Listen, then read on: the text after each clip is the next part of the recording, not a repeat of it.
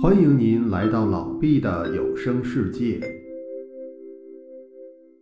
欢迎您收听《太平广记》。《太平广记》，今天我们来讲李阿。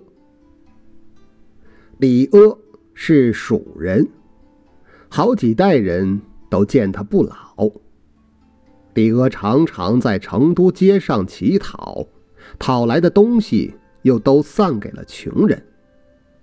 他晚上离开成都，第二天早上又回来，人们不知道他住在什么地方。有人去找李娥问事，李娥从来不回答，但只要看他脸上的表情，也就明白了。如果李娥脸上露出高兴的样子，那么问的事就是吉利的。如果李阿满脸愁容，那么问的事就有凶险；如果李阿听后微笑，就一定有大喜事；如果李阿轻轻叹口气，那问事的人一定会有很大的愁事。通过这样来预测吉凶，结果没有不准的。有个叫古强的人。怀疑李阿不是凡人，就经常的伺候李阿，并试着跟李阿走，才知道他住在青城山里。后来，古强打算跟李阿去山中修道，但自己没有道术，怕遇见山中的虎狼，就偷偷带上他父亲的一把大刀。李阿看见后，很生气的对古强说。你和我一同走，还用害怕老虎吗？说罢，夺过刀，摔在石头上，刀一下就断了。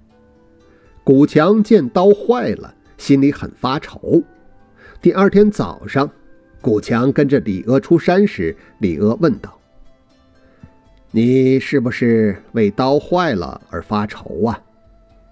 古强说：“实在是怕回去后父亲生气责怪。”李阿就取来断了的刀，左手在地上敲了一下，刀就又恢复了原状。